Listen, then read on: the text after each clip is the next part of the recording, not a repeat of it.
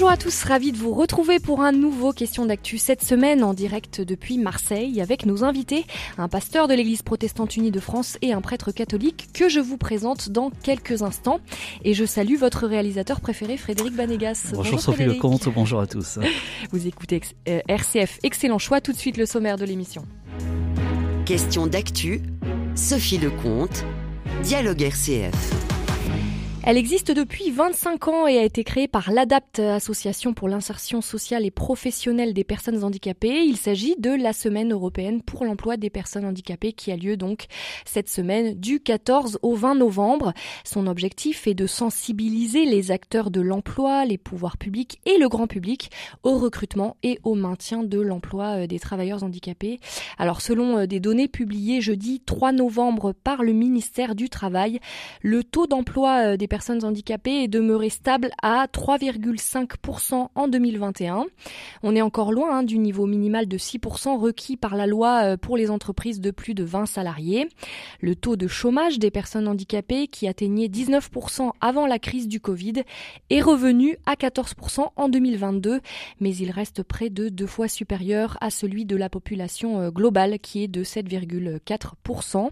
Alors comment accompagner les personnes en situation de handicap vers l'emploi, comment changer nos regards et rendre la société plus inclusive, plus humaine. Ce sont les questions que nous aborderons dans la première partie de l'émission.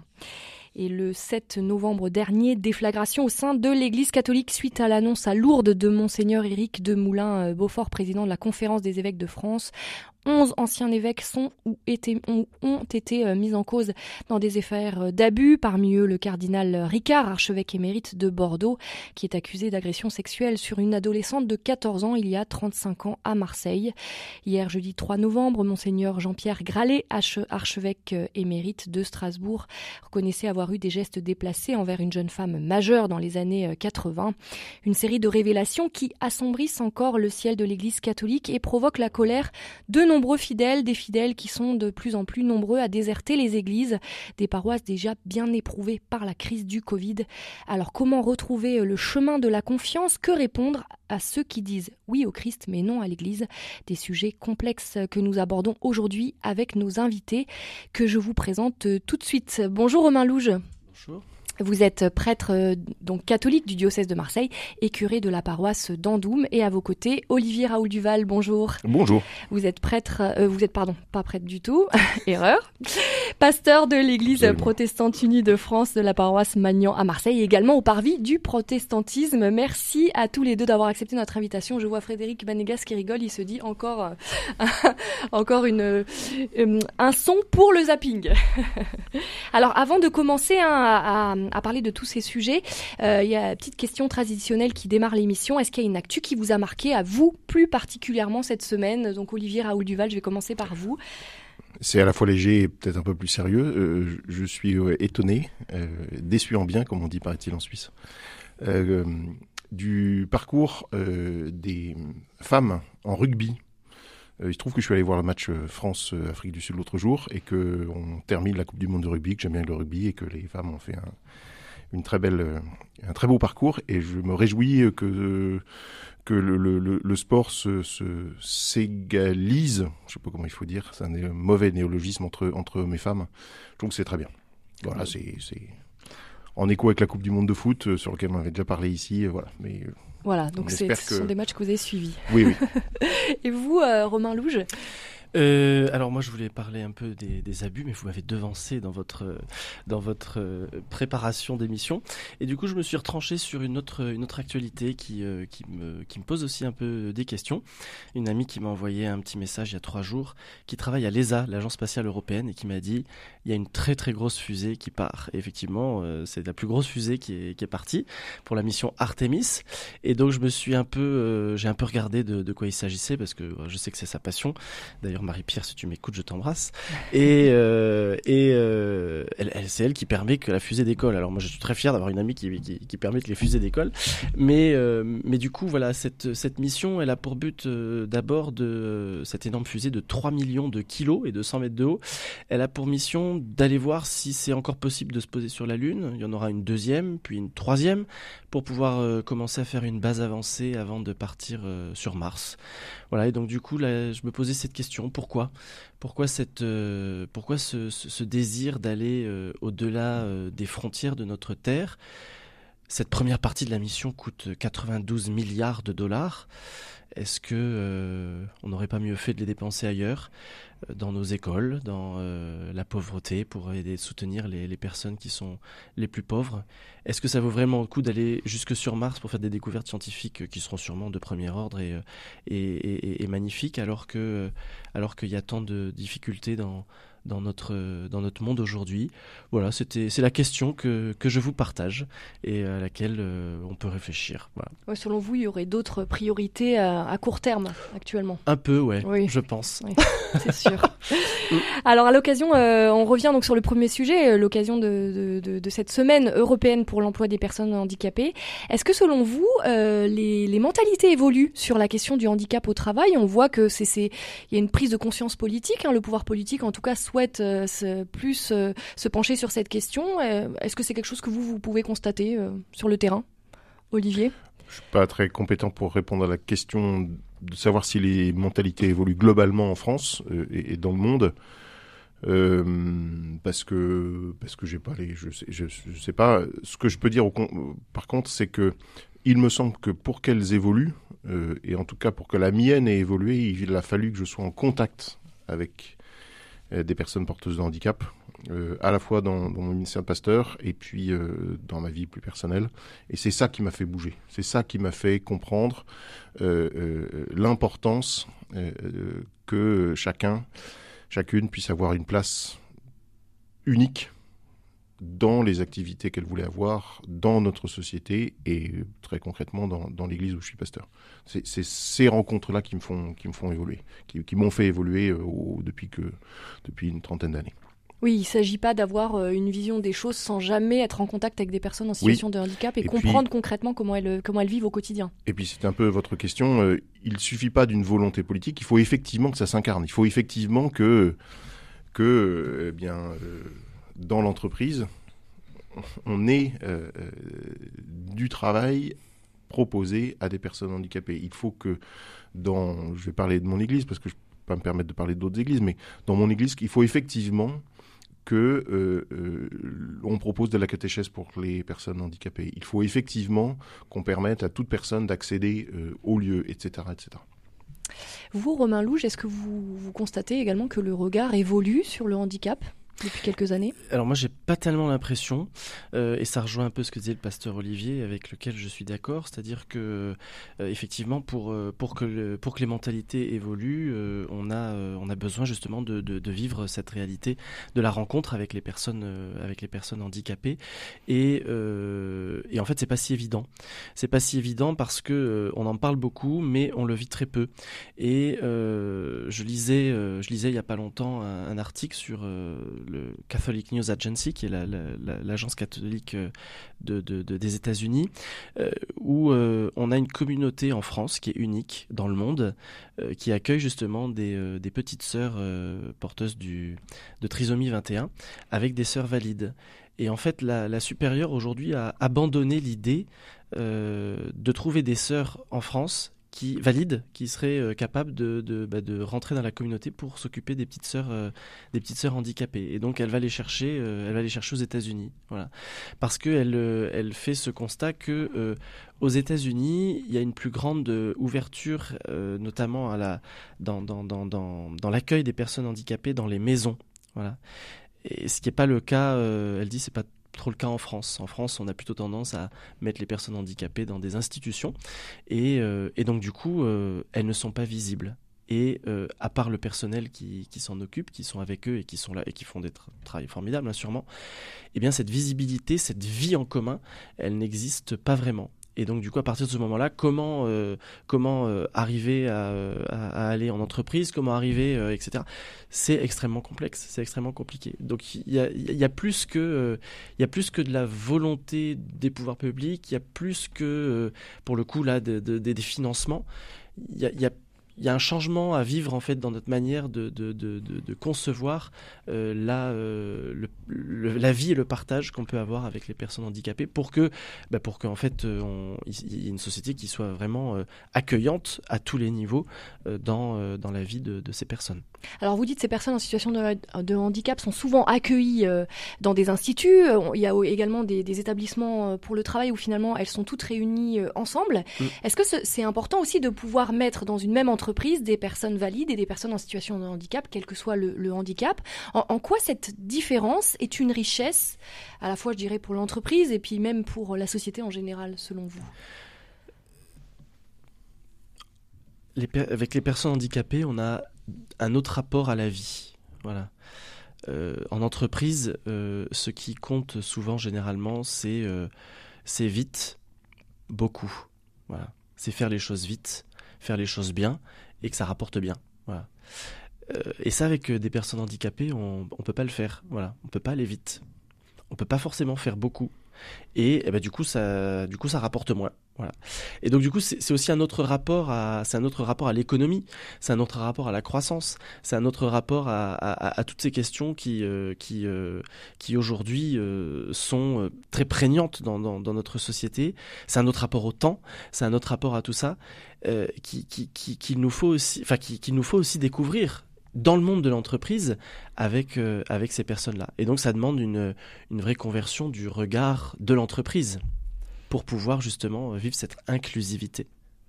Qu'est-ce que vous en pensez, Olivier Raoul Duval sur Moi, je suis entièrement d'accord avec ce que vient de dire le, le père Romain, euh, parce que parce que le handicap, par définition, euh, il y a quelque chose en trop ou pas assez. Et euh, si je prends une image biblique, Jacob n'a pu être ce qu'il a été que quand il avait boitait, quand il avait son quelque chose de déplacé en lui dans son combat avec euh, l'ange au, au guet Diabok. C'est là où il est devenu Jacob. C'est là où il est devenu Israël. C'est là où il s'est totalement intégré. Il a compris ce que ça voulait dire la bénédiction de Dieu. Euh, la personne handicapée n'est pas meilleure qu'une personne valide, mais elle est totalement une, un, une personne humaine. Et du coup, avoir en entreprise, en association, en église, partout, la possibilité de vivre ensemble, ça dit la plénitude d'une humanité euh, euh, qui n'est pas euh, parfaite, ou elle est parfaite quand elle accepte son, son handicap, son incomplétude. Et, là, il y a quelque chose de tout à fait beau et qui, qui permet d'humaniser sûrement l'entreprise, qui permet d'humaniser euh, encore plus euh, les églises, les associations, etc. De pouvoir vivre ça ensemble. C'est ça que ça apporte, je pense. Alors en vous écoutant, euh, je réfléchis. C'est vrai que le père Romain, vous, disiez euh, euh, que pour les personnes, en, donc pour les personnes en situation de handicap, ça permet finalement quand on voit des, entreprises qui sont dans la rentabilité à tout prix, on voit également beaucoup de crises de burn-out un peu partout, et on se dit peut-être que d'accueillir la différence, ça peut aussi peut-être permettre de, se concentrer aussi un peu plus sur le, les liens et un peu moins sur cette rentabilité à tout prix. Qu'est-ce que vous en pensez de ça, justement euh, ça, ça, peut permettre aussi d'avoir une réflexion Oui, oui, mmh. ça, ça, ça, permet à ce que l'entreprise euh, devienne, et c'est quelque chose qui arrive sur la table, mais devienne acteur de la société. Euh, et, et, ça permet que l'entreprise trouve son, son, son objet social aussi. Euh, c'est-à-dire son, sa place dans la société. C'est pas juste, que, comme le disait le père Romain, euh, euh, faire son travail, avoir un salaire, rémunérer d'une manière ou d'une autre des actionnaires, soit directement, soit en réinvestissant l'argent dans, dans, l'entreprise, peu importe. Ça permet de, d'humaniser l'entreprise. Ça permet peut-être, je ne suis pas compétent sur la question, mais ça vient de me traverser l'idée, d'avancer sur les questions de burn-out. Sans doute que si je suis en burn-out, euh, c'est parce que je, je, je ne m'autorise pas à dire que je suis fatigué, que je n'en peux plus. Donc je, je pousse jusqu'au bout.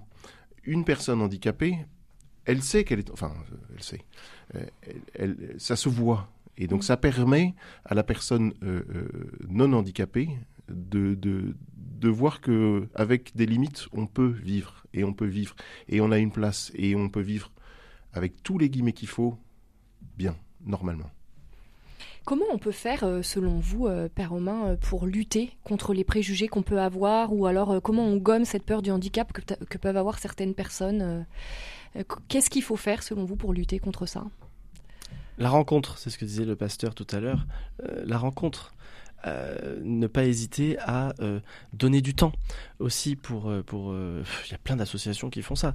Ne pas hésiter à, à, aller à la rencontre. Et et, en fait souvent dans cette rencontre on a peur. Pourquoi? Parce que parce que l'autre l'autre en fait est, de peu importe le handicap qu'il soit il nous semble fragile et du coup, on, a peur d'aller vers lui parce que euh, bah souvent cette fragilité nous renvoie à, la propre, à notre propre fragilité, quoi. Et donc, on a peur d'aller vers lui parce qu'on a peur de se sentir fragile, parce qu'on veut être fort. Voilà. Mm. Et, et, et, et, en fait, non, bah, on est fragile, nous, comme tout le monde. Hein. On, on, a tous nos fragilités, on a tous nos, nos, nos, nos limites.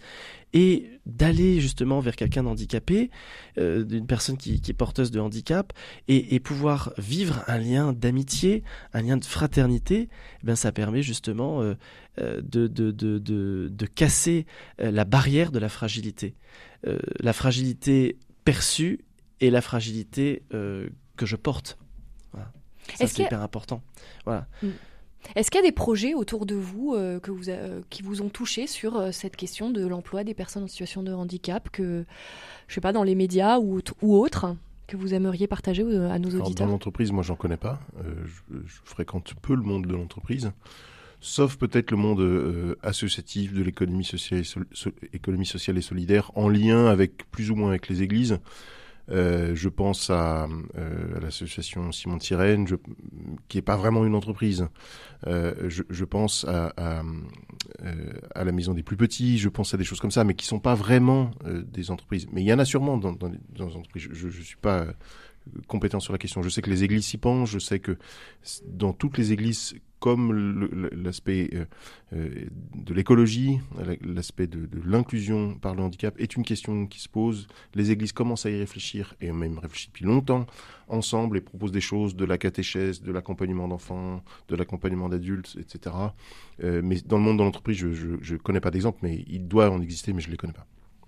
Vous, pas Romain Moi, c'est un peu pareil. Moi, je, dans, le monde de l'entreprise, euh, encore une fois, c'est, euh, je, je, connais pas vraiment d'entre, ah, si ce n'est euh, cette cette entreprise assez formidable, le Café Joyeux. Oui. Voilà, dont on, dont on, mais qui devrait s'installer à Marseille. Alors, il y a des projets en cours, mais pour l'instant, rien n'a encore voilà, abouti. Ça.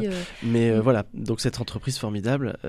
alors, est-ce qu'on est dans l'ordre de l'entreprise aussi? C'est, enfin voilà, c'est un peu, c'est un peu, un peu. Mais voilà, à part cette cette cette entreprise là, je vois pas d'autres endroits, si ce n'est effectivement dans le monde associatif, chrétien ou pas chrétien, l'Arche, on pourrait rajouter les communautés de l'Arche, etc., mm. qui, qui, qui, qui, ont vraiment ça à cœur et, et, et, et mais dans, cette collaboration du travail, euh, à part le Café Joyeux, je vois pas, je vois pas beaucoup d'endroits ailleurs où où il y a justement cette collaboration qui permet de changer son regard sur le travail, voilà, et, et de rappeler que le travail c'est pas c'est pas le, le, moyen de gagner de sa vie. Le travail, c'est le moyen eh bien, de, d'assumer pleinement qui je suis. Pour terminer sur cette question, hein, euh, est-ce que selon vous, il y aurait une urgence à rendre nos sociétés finalement plus humaines et, peut-être plus fraternelles Quand on voit les difficultés euh Bon, la réponse est oui, hein, je pense. Oui, oui, bien sûr, bien sûr. Mm. Euh, la question, c'est comment y arriver? Et là, moi, je, je, avec beaucoup de guillemets, je, parie sur l'intelligence collective, sur la bonne volonté, sur l'imagination de tous les êtres humains. Avant de venir ici, je, je visitais un lieu qui s'appelle la Fabulerie, boulevard du Gommier, euh, qui est un tiers-lieu, qui, qui, alors qui a rien de chrétien, mais qui essaye d'être dans cette, euh, dans cette idée-là, de créer du lien social, de recréer quelque chose, d'être euh, dans le service, de pas être que dans l'argent, de faire des choses qui sont payantes et des choses qui sont gratuites et qui sont gratuites pour des gens qui sinon n'auraient pas accès, par exemple, à de la culture, par exemple à du coworking. Le coworking est il est à la disposition de ceux qu'on veut bien donner. Enfin voilà, des initiatives comme ça, il y en a beaucoup. Euh, euh, c'est ça qu'il faudrait euh, encourager, je trouve, et c'est important effectivement, parce qu'on est dans une société, enfin c'est une tarte à la crème, ce que je vais dire, mais qui est fracturée, qui est et ça s'est aggravé en plus avec ces dernières années. bah, 2019 les gilets jaunes, 2020, 2021 le confinement, oui, c'est mm. sûr que c'est sûr que ça s'est pas amélioré malheureusement. Mm. Question d'actu, Sophie Lecomte Dialogue RCF.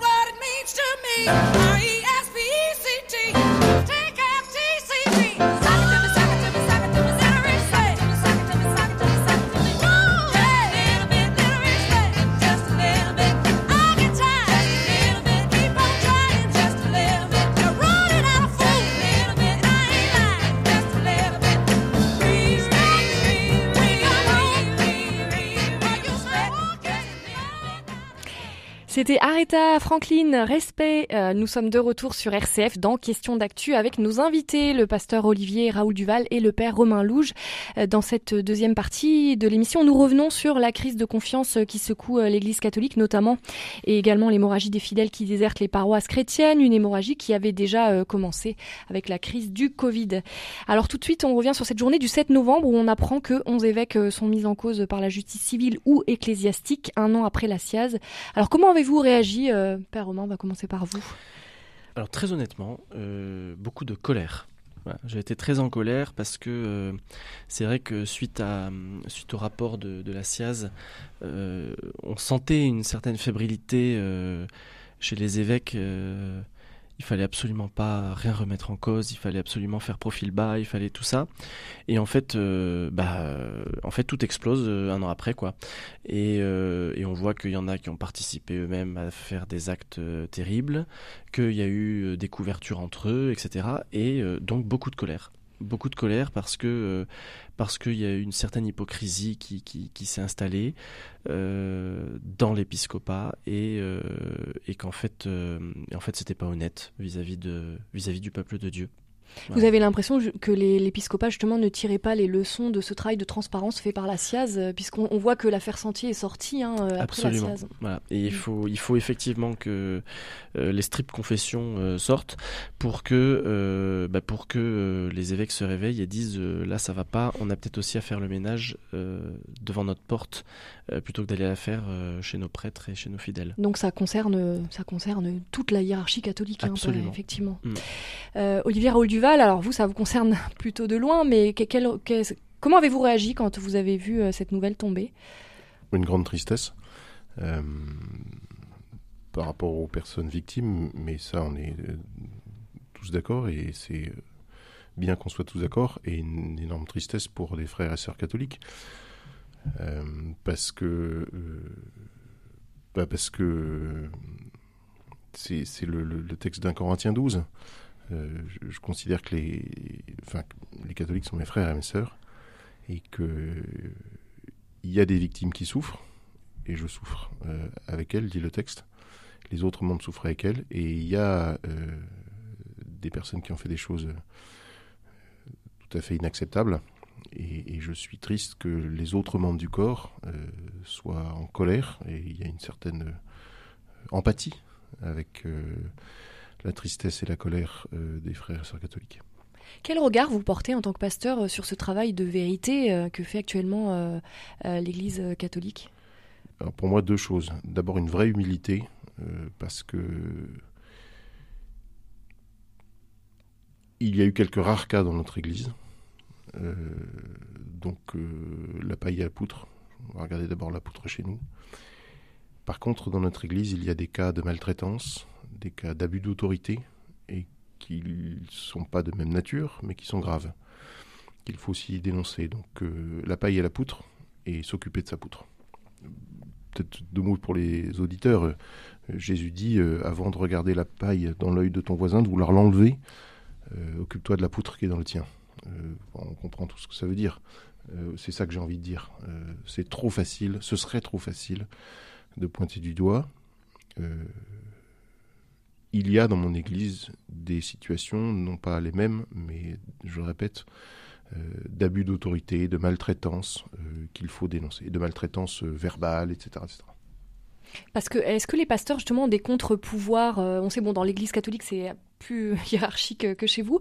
Est-ce que justement pour éviter ces phénomènes dont on peut parler d'emprise euh, qui débouchent aussi sur des abus, il y a aussi des contre-pouvoirs? Vous, réfléchissez à cette question euh, du contre-pouvoir aussi pour le pasteur? Alors il existe euh, depuis que des, cas de, d'abus sexuels sont, sur la place publique, des recommandations pour que, par exemple, moi je fais beaucoup d'accompagnement spirituel, c'est toujours à deux, si possible un homme et une femme, euh, que tout ce qui est catéchèse, c'est euh, à plusieurs, jamais tout seul avec un enfant, etc., euh, etc. pareil quand on reçoit une personne pour une question, c'est souvent à plusieurs. si c'est pas à plusieurs, c'est quelqu'un dans la pièce à côté qui n'écoute pas parce qu'il y a des questions de secret, mais qui sait que, que voilà, pour essayer de régler ça. L'autre question, c'est que dans la théologie euh, protestante et dans l'ecclésiologie, la manière de comprendre l'Église, euh, le gouvernement, l'autorité et le pouvoir chez nous est toujours depuis le début euh, collégial. je suis membre du conseil de mon Église locale, je n'en suis pas le président et l'autorité repose sur le conseil. C'est vrai au niveau régional, c'est vrai au niveau national. Euh, et dans le protestantisme, il n'y a pas de, structure internationale. Il y a des rencontres internationales, mais qui n'ont pas d'autorité euh, théologique, spirituelle dans le protestantisme national. C'est souvent des, des, encouragements, des aides, des, des textes que nous devons nous-mêmes adopter après, mais il n'y a pas d'autorité supranationale chez nous. Père Romain, euh, comment on peut euh, renouer euh, avec la confiance face quand même à la violence de cette annonce? Vous parliez vous-même de colère, j'imagine que vous l'avez, vous, vos, vos, confrères prêtres, enfin vos frères prêtres et également peut-être vos, vos paroissiens. Comment vous faites face à ça? On en parle d'abord, parce qu'il faut pas euh, il faut pas non plus euh, être en colère et puis enfouir ça et ne pas en parler faire comme si de rien n'était.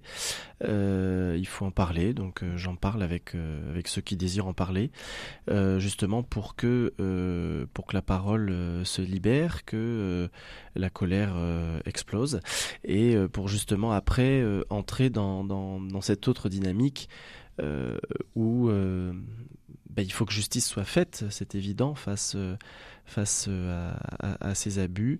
Mais euh, il y a aussi la tendance aujourd'hui dans notre société, c'est l'autre côté du balancier, c'est-à-dire que pour que justice soit faite, il faut que les hommes soient jetés en pâture et qu'on les, voilà, qu'on les descende plus bas que terre. nous, comme chrétiens, il faut qu'on rajoute aussi la miséricorde. Voilà, et donc on a, on a cet équilibre à trouver dans, dans chacun de nos cœurs vis-à-vis de, de, cette situation, entre bah, le fait que la colère nous pousse justement à ce que euh, ben, la justice euh, soit faite et bien faite, euh, et, aussi à ce que la miséricorde soit vécue d'une manière ou d'une autre. Et qu'est-ce que vous avez envie de répondre à ceux qui finalement désertent les églises et disent bon bah nous on suit le Christ, oui au Christ, mais non à l'Église? Qu'est-ce que vous aimeriez, vous aimeriez leur répondre? Alors j'avoue que je ne suis pas trop confronté à cette désertion chez moi, donc j'ai plutôt de la chance. Mais à ceux qui, euh, à ceux qui quitteraient euh, l'Église pour cela, euh, j'aurais envie de leur dire que ne, ne vous laissez pas, ne vous laissez pas comment dire ça? Ne, ne, vous laissez pas avoir ne vous laissez pas désenchanter ne vous laissez pas, euh, ne, laissez pas votre espérance faillir à cause de ceux qui euh, ont sali, euh, ont sali les sacrements de l'Église, mais vivez vous-même des sacrements en fait. Parce que c'est en vivant avec les sacrements qu'on vit cette communion avec le Christ. Et, et, et c'est pas en se coupant des sacrements et donc en se coupant de l'Église euh, que euh, ben, qu'on va avoir une vie qui euh, qui, qui, qui sera meilleure enfin dans, dans la vie chrétienne. C'est un chrétien seul est un chrétien en danger vous ouais, exactement. Exactement Olivier Raoul Duval sur cette question, ceux qui disent oui au Christ, non à l'Église. En plus, nous, on avait eu l'occasion d'en parler. C'est vrai que la crise Covid aussi a, a, a, pu impacter certaines paroisses protestantes avec des personnes finalement qui regardent le culte. c'est un autre sujet, hein, mais qui regardent le culte sur Internet et qui viennent plus du tout au culte. Comment, qu'est-ce que vous avez envie de répondre à ça? Un peu, un peu la même chose que le Père Romain. On ne peut pas être chrétien tout seul. On est effectivement un chrétien en danger quand on est un chrétien tout seul. Que le, le, le, moyen euh, de, de, vivre sa foi, de cultiver sa foi, d'entretenir sa foi, c'est euh, d'être avec des frères et sœurs chrétiens en Église et euh, de servir. Donc, si on quitte euh, l'Église, euh, la participation aux assemblées d'Église, eh bien, à terme, on va quitter la foi.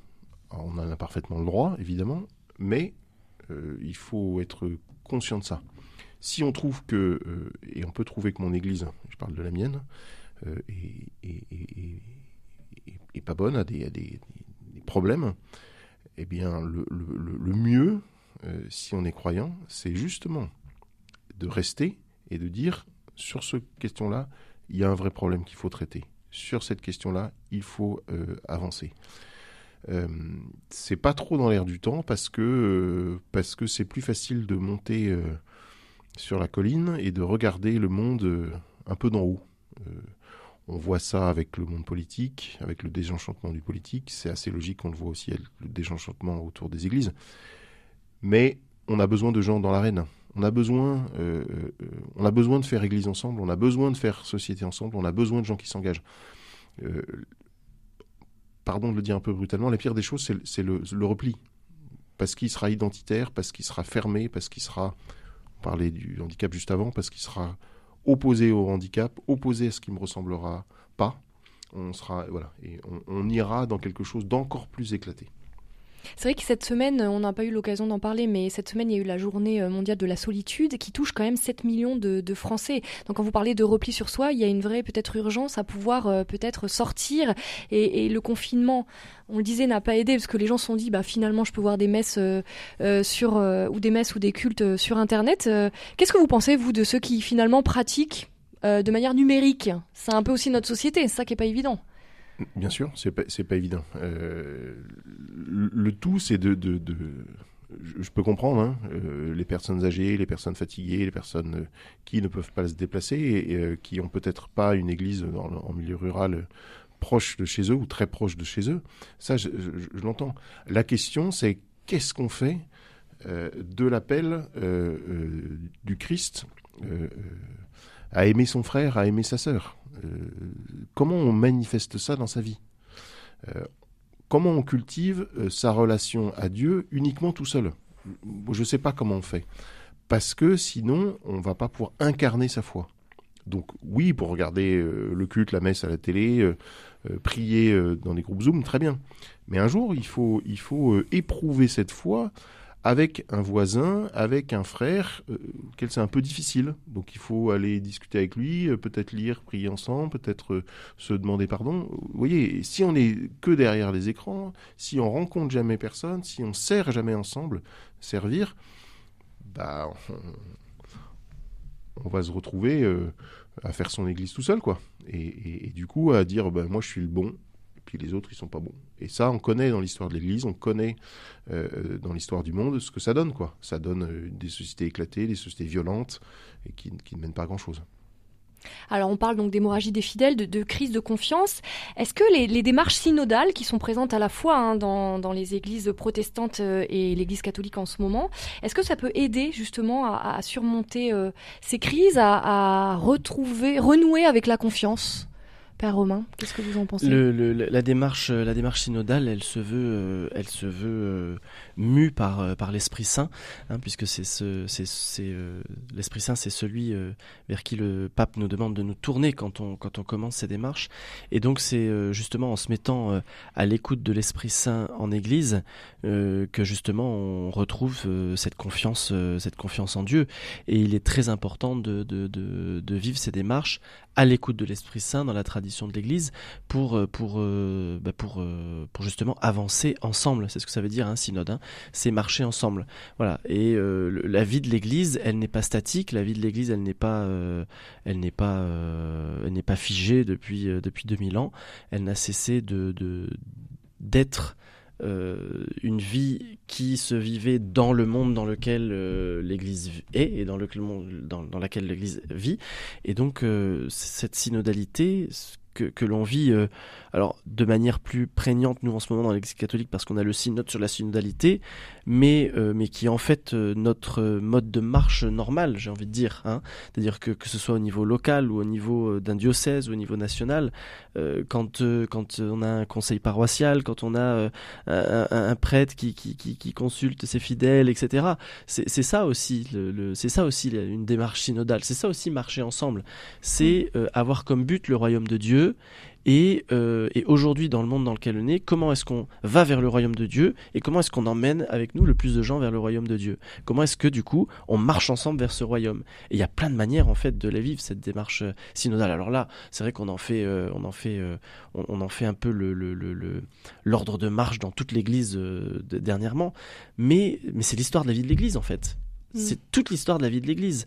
Et, et c'est ce qui a permis de dépasser toutes les crises de la vie de l'Église, que ce soit les crises théologiques au 4e, 5e siècle, que ce soit les crises après euh, politiques euh, en, chez nous au 18e, etc. Enfin voilà, c'est euh, justement en marchant ensemble, en se mettant à l'écoute de l'Esprit Saint, et eh bien que, l'Église est encore là 2000 ans après. C'est quand même un truc de fou. Mais est-ce que justement en 2022, cette démarche synodale, finalement, elle, elle imprime pas quelque chose de, de finalement sortir de l'entre-soi, ce qu'on a pu souvent reprocher euh, à l'Église. Qu'est-ce que vous en pensez? Oui, je, je, pense un peu au cléricalisme. oui, oui, je, suis bien d'accord. J'ai bien compris euh, le sens de votre question. Euh, ça a pu être effectivement des, des, des, des tendances de, de, de, se renfermer sur nous, de se renfermer et puis de faire aussi euh, euh, parce qu'il y a plusieurs sortes de cléricalisme hein. il y a le, cléricalisme où, euh, c'est les prêtres eux-mêmes qui se sentent plus et qui font ce qu'ils ont envie de faire. Et puis il y a aussi le, cléricalisme des laïcs qui disent ah ben moi je suis pas prêtre c'est le prêtre qui fait. Voilà donc il, enfin voilà il y a, y a cet équilibre là qui qui qui, qui il est interne il y a une espèce de hein, balancier quoi. voilà enfin voilà c'est il y, a, il y a une espèce de balancier qui, qui se fait un peu depuis toujours et euh, effectivement, cette démarche synodale, elle peut, euh, elle peut nous redire que euh, on n'est pas certains à marcher devant, d'autres à marcher derrière, qu'on marche tous ensemble. Vous, euh, Olivier Raoul Duval, sur cette question de la synodalité, en quoi elle peut justement aider à, lutter contre ces crises, à aider à retrouver euh, la confiance? Alors, je dis bien de l'extérieur, si on peut avoir l'impression, et c'est bien du conditionnel, et je suis assez d'accord avec ce que dit le Père Romain, donc si on peut avoir de l'extérieur l'impression que l'Église catholique a peu de démarches synodales, et je dis bien c'est l'extérieur, et je prends du conditionnel, et j'ai entendu ce qu'il a dit, que ce n'est pas le cas, nous, on a l'impression, de l'intérieur de mon église qu'on a trop de démarches synodales. Oui, il y en a à peu près deux par an, c'est ça? On a un synode national par an et on a un synode régional par an. Euh, je dis trop parce que euh, du coup on a l'impression d'une machine qui tourne à vide. C'est-à-dire qui traite des questions qui mènent sur rien. Donc, euh, donc oui, c'est un bon outil, mais il faut y mettre du souffle, de l'Esprit Saint. Il faut laisser l'Esprit Saint souffler, comme le dit l'épître aux Thessaloniciens, n'éteignez pas l'Esprit Saint. Euh, il faut euh, avoir des sujets qui sont en prise avec la réalité de la vie des églises locales, et il faut euh, que ces sujets soient menés au bout. Et à titre personnel, dans mon église, nous avons trop de démarches synodales, parce que je prends quelques exemples. Nous décidons qu'il faut aller dans une démarche ensemble, dans un synode, vers une démarche d'église verte, mais on voit que sur le terrain, il ne se passe rien. Et donc, L'année d'après, on va parler euh, euh, d'autres questions. On n'aura pas le temps de recevoir les décisions du synode, de voir comment concrètement on va les mettre en place, que déjà on est dans une autre démarche. On a un système qui s'auto-entretient et on a l'impression que l'objectif de l'Église, c'est faire la démarche synodale. Et là, euh, bah, on n'intéresse plus personne. dans notre Église, on a entre 10 et 50% des églises locales qui entrent dans la démarche synodale. C'est un peu comme les élections on n'a plus personne qui s'intéresse à la question. Donc, euh, il y a aussi ça à reprendre. C'est bien, mais c'est pas euh, l'alpha et l'oméga de, toute la réflexion, de toute la vie de l'Église. Il faut que ce soit incarné, quoi. Il faut que le sujet synodal veuille dire quelque chose et qu'on prenne le temps et que euh, on incarne les décisions qui sont prises. Alors pour terminer cette émission, une question un petit peu difficile, mais qu'est-ce que représente l'espérance si chère aux chrétiens en 2022, aujourd'hui, quand on voit euh, l'actualité euh, un peu dramatique? Père Romain. Eh bien, c'est que que représente l'expérience pour nous chrétiens aujourd'hui en 2022 quand on voit tout ce qui nous entoure et qui peut être source d'inquiétude et d'angoisse? Eh bien, c'est que tout sera de toute façon récapitulé dans le Christ. Et, euh, et donc le Christ est le principe et la fin de toute notre vie. Et donc euh, bah, peu importe ce qui peut se passer autour de nous, peu importe, euh, peu importe ce qui, ce, qui, ce qui peut arriver, peu importe dans cette ambiance anxiogène, euh, qu'est-ce qui, qu'est-ce qui va se passer par la suite Le Christ est tout. Olivier Raoul Duval Je dirais exactement avec les mêmes mots à partir du livre de l'Apocalypse. Dans le livre de l'Apocalypse, il y a exactement ce que vient de dire le Père Romain. Je suis l'alpha et l'oméga, dit le Christ. Exactement ça. L'Apocalypse, pour moi, ça dit les temps sont durs, le combat est déjà remporté, le Christ est déjà ressuscité. Maintenant, aujourd'hui, vivez comme si le combat était déjà remporté, comme si le Christ était déjà ressuscité pour vous. C'est ça l'espérance chrétienne. Je ne suis pas là pour désespérer, pour me lamenter de l'état du monde. Je suis là pour vivre comme étant quelqu'un qui, parce qu'il croit, déjà peut vivre déjà comme un ressuscité parce qu'il croit que au jour du retour du Christ, il sera effectivement ressuscité. Donc c'est incarner aujourd'hui quelque chose de l'ordre de l'espérance. Donc c'est avoir des projets, donc c'est servir, donc c'est être dans la joie, c'est c'est pas être euh, dans le repli, dans le renoncement, dans la dénonciation, dans la tristesse. Voilà. Pour moi, c'est ça l'espérance. Et c'est la fin de cette émission. Merci à vous euh, de l'avoir suivi. Merci à nos invités, Olivier Raoul Duval, pasteur de l'Église protestante unie de France à la paroisse Magnon à Marseille, également au parvis euh, du protestantisme, et également euh, à Romain Louge, prêtre catholique du diocèse de Marseille et curé de la paroisse d'Andoum. Merci également à Frédéric Banégas qui a réalisé cette émission. Et on se retrouve la semaine prochaine, même lieu, même heure, une émission un peu spéciale puisque ce sera le Radiodon sur RCF et on compte sur vous dès maintenant à cette occasion. Belle sur RCF.